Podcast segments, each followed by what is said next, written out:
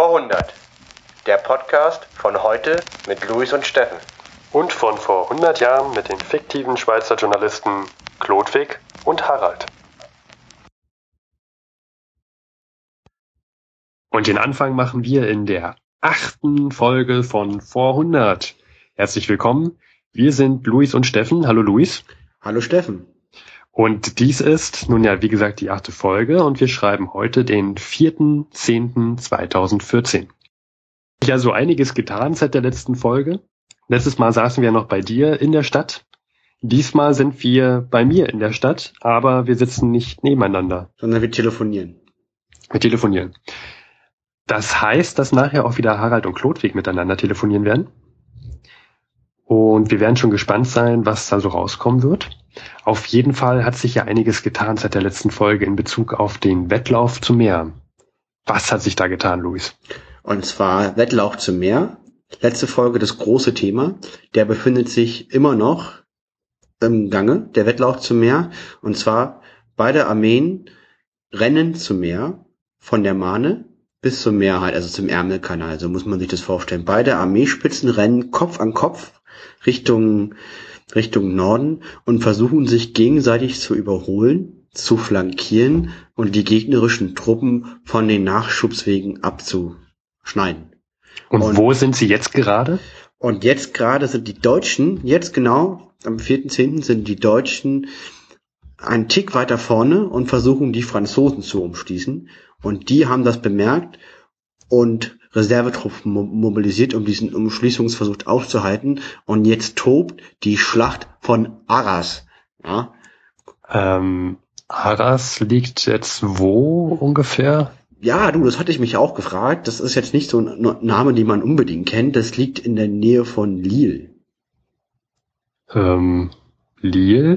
Ja. kennt man, aber da ist ja eigentlich. Da ist nichts. Also, da ist also nichts, Arras, Steffen. Da ist Arras nichts. müsste jetzt ja so so süd südwestlich von Lille sein, schätze ich mal. Ne? Ja. Da ist ja eigentlich nichts. Nee, da ist nichts. Die kämpfen um nichts. Zehntausende von Menschenleben kämpfen um nichts. Das ist eigentlich auch traurig, ja. Okay, und wie viele Kilometer sind das jetzt noch von Arras bis zum, ich sag mal Ziel, bis zum, bis zum Meer? Das sind 90 Kilometer. Das ist noch einiges. Genau, also praktisch, die Deutschen haben versucht, die Franzosen zu umschließen. Die Franzosen haben dagegen gesetzt und dann wird irgendjemand versuchen, wieder nochmal im Norden auszuweichen, um den anderen zu überholen. Und so geht es ein bisschen mehr weiter, aber mehr dazu in der nächsten Folge, sage ich mal. Ne? Ich bin schon gespannt. Aber apropos äh, Wettlauf und mehr. Genau, es wurde, Steffen, es wurde doch noch irgendwie, also die Deutschen haben es bis jetzt noch nicht geschafft, die Franzosen zu flankieren die Franzosen nicht die Deutschen, aber es wurde trotzdem jemand flankiert, ne, Steffen? Ja, flankiert, besser gesagt blockiert, und Blockiert, zwar ja. auf dem See.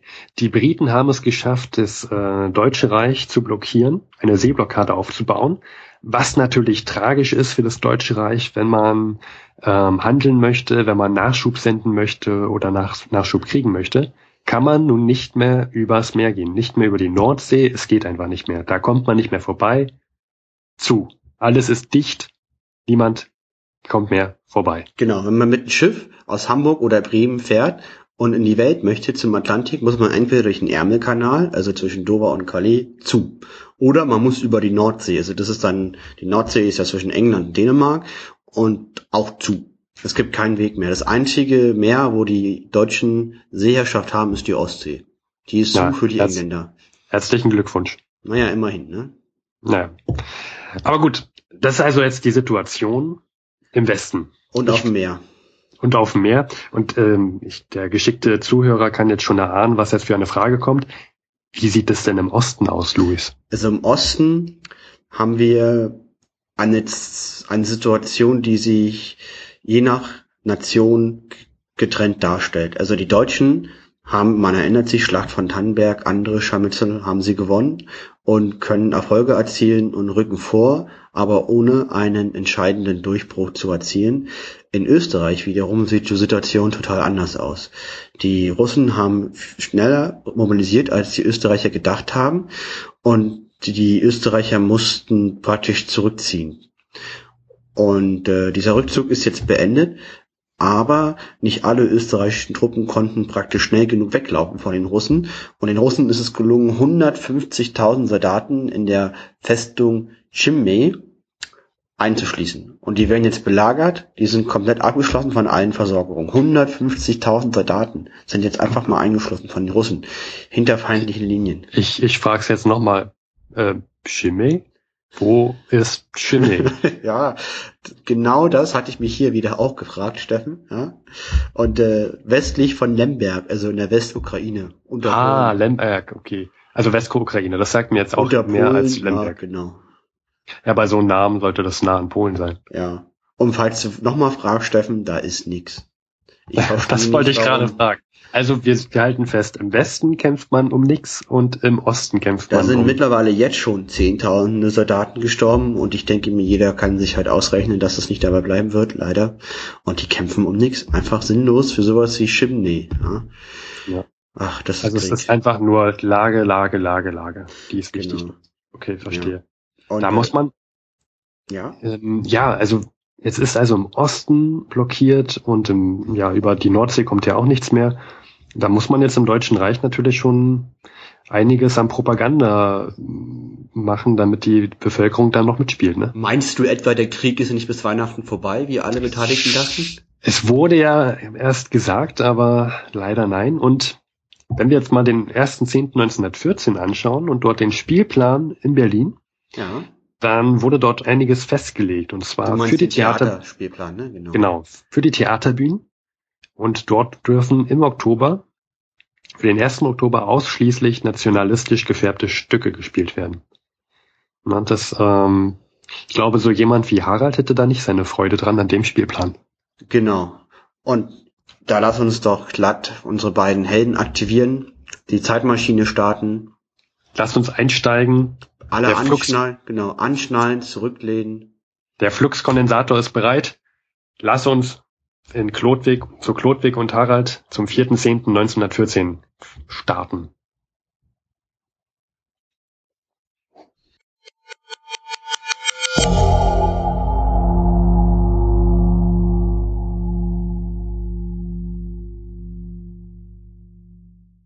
Und jetzt der 4. Oktober 1914.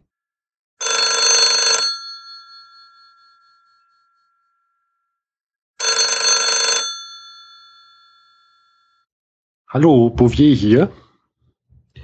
Harald, Klodwig hier. Hallo, hallo Klodwig, wie geht's dir? Sehr gut. Ach, wie immer schön, deine Stimme zu hören. Ja, schön auch deine zu hören. Mensch, wie geht's dir? Was gibt es? Du, Alles ja, gut. Ich rufe an, vor allen Dingen, weil du hast beim letzten Besuch vor zwei Wochen dein Buch bei mir vergessen. Mein Buch, ich hatte doch, hatte ich, ich hatte, hatte ich ein Buch, ich hatte, ja, stimmt, ich hatte ein Buch im Faust ja. von Goethe ja. hattest du da. Du scheinst es ja wirklich sehr zu vermissen. du hast dich noch nicht bei mir gemeldet. Ich hatte, ja, ich habe es vergessen. Ähm, sagen wir so, es war ein ich habe dir doch von, der, von dem Fräulein Lieschen in meiner Redaktion erzählt, äh, ja, dass ja. ich dort ähm, uh, etwas äh, geprahlt habe mit, ähm, dass ich ja so viel Goethe lese und sie hat mir äh, einen Faust geschenkt und ich mag diesen Faust aber überhaupt nicht. Hast du mal probiert, Faust zu lesen? Habe ich. Und ich muss sagen, also jetzt zum Lesen finde ich nicht so gut. Was ganz lustig ist, wenn man sich das vorliest. Also ich hatte mal, ich hatte mal eine ganz lange Schiffsreise und ich hatte furchtbar Langeweile mit einem Kollegen und da haben wir uns gegenseitig immer laut Faust vorgelesen und das ist ja so in Versform geschrieben und irgendwie das macht Spaß, wenn man sich das halt so vorliest. Ich weiß gar nicht warum, ja, aber die Geschichte dahinter und generell das Genre ist auch nicht so meins. Also die Geschichte gefällt mir schon, nur ich mag den Stil nicht, wie Faust geschrieben wurde. Ja, ja du scheinst ähm, es wirklich so vermissen, aber ich hab's und ich kann es dir gerne nächstes Mal mitbringen dann. Ja, also ich sage mal so, ähm, ich komme sicherlich irgendwann nochmal bei dir vorbei und dann hole ich es mir ab. Bis dahin kannst du es in deinem Regal aufbewahren. Das kommt auch immer gut. Genau, super. Da sehe ich ja richtig intellektuell aus, wenn ich Goethe bei mir im Schrank stehen habe. Immer wenn Besuch kommt, ja, kann ich immer so ganz, das ganz zentral, vor allem weiblicher Besuch, kann ich das immer ganz zentral, an, an zentraler Stelle positionieren, ja. Und da denken alle, ach, der Herr ist aber kultiviert. Ja, und bis du dann gefragt wirst, welche Stelle ist denn deine Lieblingsstelle in Faust? Ja, dann sage ich, Das ganze Buch ist meine einzige, ist eine einzige Lieblingsstelle für mich. Ich sehe, du hast es, äh, du kamst wahrscheinlich schon mal in diese Situation. Ja, lassen wir das Thema. Aber gut, äh, was machst du denn gerade so? Wo, woran schreibst du? Woran arbeitest du? Ja, na, ich schreibe gerade einen Artikel über das Thema den Einfluss von neuen Technologien auf die moderne Kriegsführung. Also zum Beispiel Flugzeuge, Maschinengewehre, Telefone, U-Boote, wie die die Kriegsführung beeinflussen. Ja, Ja, das ist sehr, sehr interessant. Ähm, Das, es gab noch nie einen Krieg, der so durchtechnologisiert war wie dieser. ja. und äh, besonders haben es mir die U-Boote angetan. Ja? Ja, die sind auch sehr faszinierend, Ja. was, was für Technik dahinter dass steckt. man praktisch unter Wasser Menschen gezielt und dann auch noch andere Schiffe versenken kann, finde ich, ist der Wahnsinn. Äh, hast du das mitbekommen?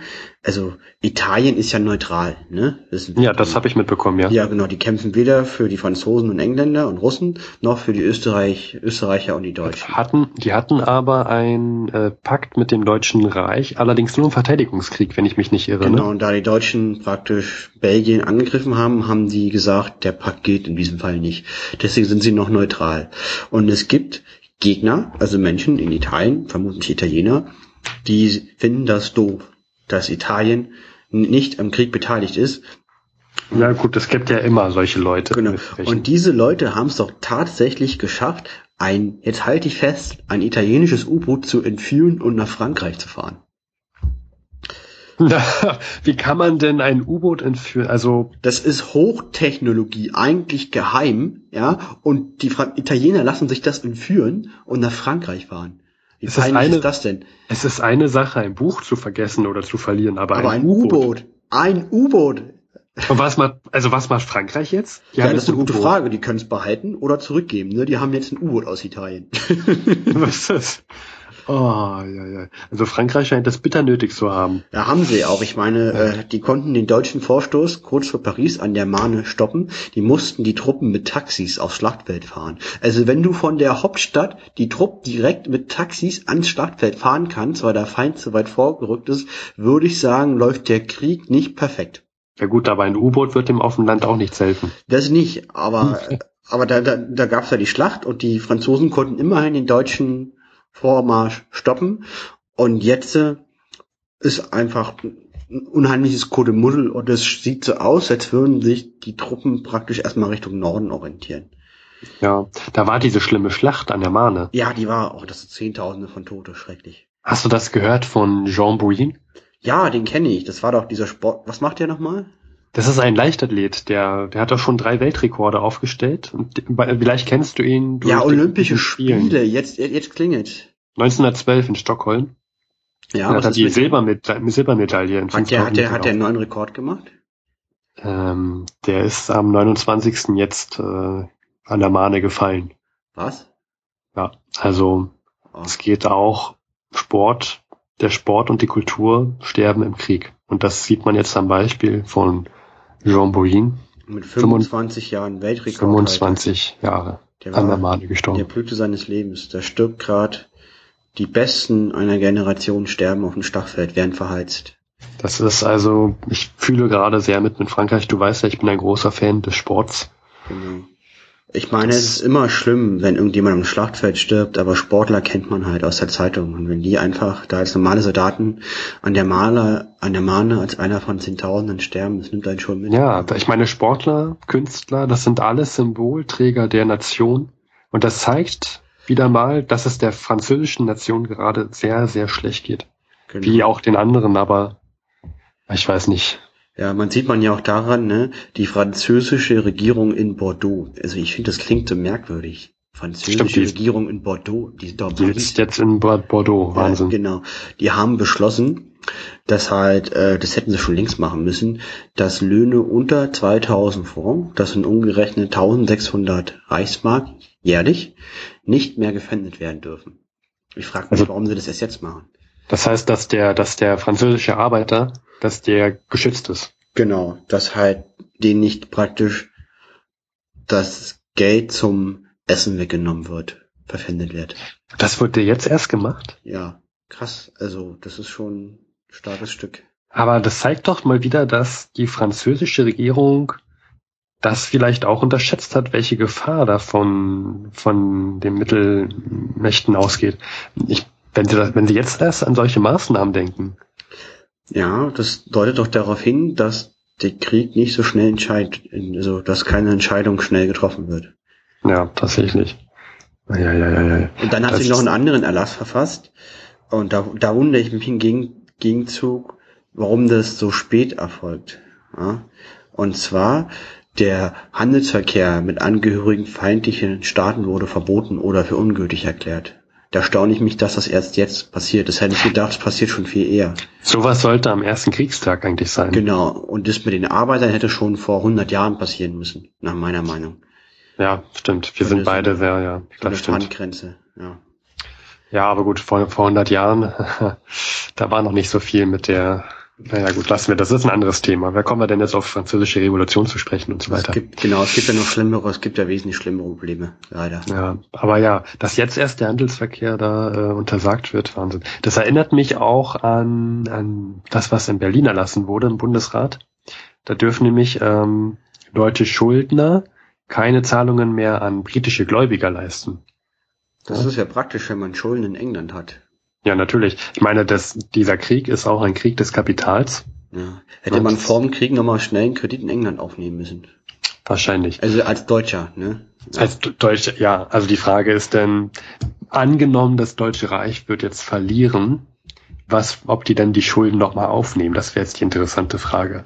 Ich denke also, schon, weil glaube nicht, dass man- dann wird es wieder aktiviert. Also Ich glaube nicht, dass man in Großbritannien diese Schulden ver vergessen wird, nur weil das Deutsche Reich sich weigert. das stimmt, ja. Und keiner wünscht sich einen Krieg, nur weil er seine Schulden nicht bezahlen möchte. Ja, aber gut, also ich weiß nicht, in Berlin, das ist sowieso gerade. Gut, dass das wir? Schweizer sind, oder? Wir sind Ja, ja. neutral, wir sind davon nicht betroffen. Gut, dass wir Schweizer sind. Ähm, hast, also, wo ich gerade von Berlin rede, am 1.10., 1. Oktober, durften in Berlin in den Theatern nur Stücke äh, aufgeführt werden, die, die für das Deutsche Reich sprachen und nationalistischen Themen hatten. Das fand ich schon, also ich hätte mich da nicht erfreut an, den, an dem ist ein Theaterprogramm. Verlust für die Kunst, würde ich sagen. Ja. Kann ich mir nicht vorstellen, dass das äh, Spaß macht. Und ich habe die Zeitung von gestern schon hier, in der, schon in der Schweiz angekommen. Sonst braucht es ja auch immer. Und äh, in Berlin ist noch was anderes äh, entstanden, ein Projekt. Ja. Das nennt sich, das nennt sich Kriegswochenschau. Was ist das? Und da wurde jetzt zum ersten Mal eine Kriegswochenschau genehmigt. Das heißt, du kannst äh, wöchentlich äh, ins Kino gehen und kannst dir dann bewegte Bilder von den Kriegsereignissen ansehen. Das heißt, du siehst dann auf einer großen Leinwand, wie Gebäude bombardiert werden, wie Maschinenpistolen abgeschossen werden, wie äh, Bomben explodieren, wie Menschen sterben und all sowas. Ich, natürlich wird das gefiltert werden vorher, aber sowas kannst du jetzt in einem Kino sehen. Ludwig, in welchen Zeiten wir leben. Da werden Bilder vom Schlachtfeld nur wenige Tage später im Kino gezeigt. Das Ja. wäre ja so, als ist ja praktisch so, als wäre man dabei. Da- Das, ja, also es fehlt nur noch, ich weiß jetzt nicht, ob, ähm, ob dort auch ähm, schon Ton zu hören ist, ich glaube nicht. Aber ja, also ich frage mich, warum, geht man da hin? Natürlich, also, also, also ich, ich, ich könnte da nicht hingehen, ich könnte mir das nicht ansehen. Höchstens, um vielleicht einen Blick zu erhaschen auf jemanden, wenn ich, wenn ich weiß, dass jemand von meinem Liebsten dort an der Front ist, dann würde ich dort vielleicht hingehen, um vielleicht einen Blick zu erhaschen, hoffen, dass er vielleicht aufgenommen wurde mit diesen, mit diesen Filmapparaten. Ja, das weiß man nicht. Ich denke mal, die werden dann ein sehr glorifiziertes Bild von der Front zeigen. Mit Ja. der Flagge für Kaiser und Vaterland in den Tod. Das ist ja dann, Ja, aber sonst, ich könnte mir das nicht ansehen, da Menschen, die sterben, und also ich das. würde sagen, das können, also ich denke mal, viele werden sich anschauen. Aber das ist auch etwas, das ist vielleicht auch interessant. Allein schon deswegen, weil das, was auf den Schlachtfeldern passiert, hat ja sehr großen Einfluss auf die Leben der Menschen. Deswegen werden sich die Menschen das angucken, würde ich sagen. Ja, ist wahrscheinlich. Ich bin da, also ich, ich kann mir auch vorstellen, dass es großen Erfolg haben wird, aber ich könnte mir das nicht ansehen. Aber das, ich wollte gerade sagen, dieses Medium, Film, das ist auch eine Technologie des, des Krieges. Das wäre auch interessant für deinen Artikel. Ja, stimmt. Also jetzt, wo du sagst, ey, stimmt. Ludwig, danke. Ja, doch, doch, Ja, doch. bitte, ja. Ich meine, stimmt, Film, doch, werde ich auch aufnehmen, weil Film verändert ja auch die Kriegsführung, hat ja auch Einfluss, ja. Genau. Doch, das mache ich, das mache ich. Also dann werde ich noch Film, danke, mit meiner Recherche mit einnehmen. Aber den zentralen Platz bekommen meine U-Boote. Am 22.09., ja, das ist vor zwei Wochen, hat ein deutsches U-Boot, das U9, unter Kapitän Weddingen vor Holland drei britische Panzerkreuzer versenkt. Die Abonkir, die Hoke und die Cressy. Äh, Ich, weil die, die Namen sagen mir was. Das sind doch so eine riesigen, oder? Das sind Das doch sind ganz richtig- große. Richtige Linienschiffe sind das. Die haben, lass mich nicht lügen, 800 Mann Besatzung pro Schiff. Können Ach, auch 1000 sein oder auch 600, aber weit über 500. Um die Ein 1000. U-Boot hat, hat pro Schiff 800 Mann mindestens. Ja, also über 2000 Mann insgesamt. Ein U-Boot mit 70 Leuten. Da sieht man, wie stark diese U-Boote sind. Und vielleicht, das Deutsche Reich wird ja blockiert von, von Großbritannien, ist abgeschnitten Ja, von den Weltmärkten und vielleicht kann die mit diesen U-Booten diese, diese Blockade durchbrechen. Also das Was muss man sich vorstellen. Man baut ein U-Boot mit 70 Mann. Ja, das ist ja auch vom Materialeinsatz viel weniger als so ein Panzerkreuzer und der kann drei versenken. Das mischt die Karten neu und, und das, und der Seekrieg ist komplett verändert. Einfach durch eine neue Technologie. Nämlich, dass Das der ist ja Krieg der jetzt von der Wasseroberfläche unter die Wasseroberfläche.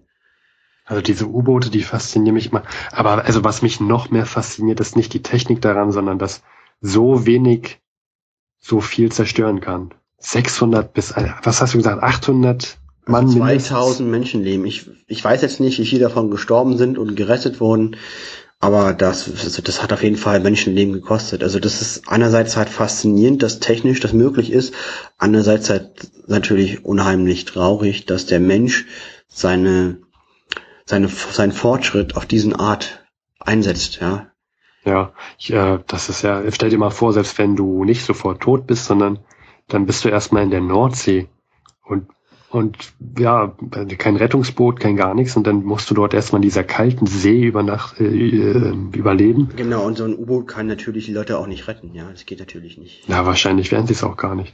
Ich meine, wenn da 70 Mann nur auf dem U-Boot sind. Dies ist ja wie eine Sardinenbüchse, die leben da Ja. ja wie die Tiere.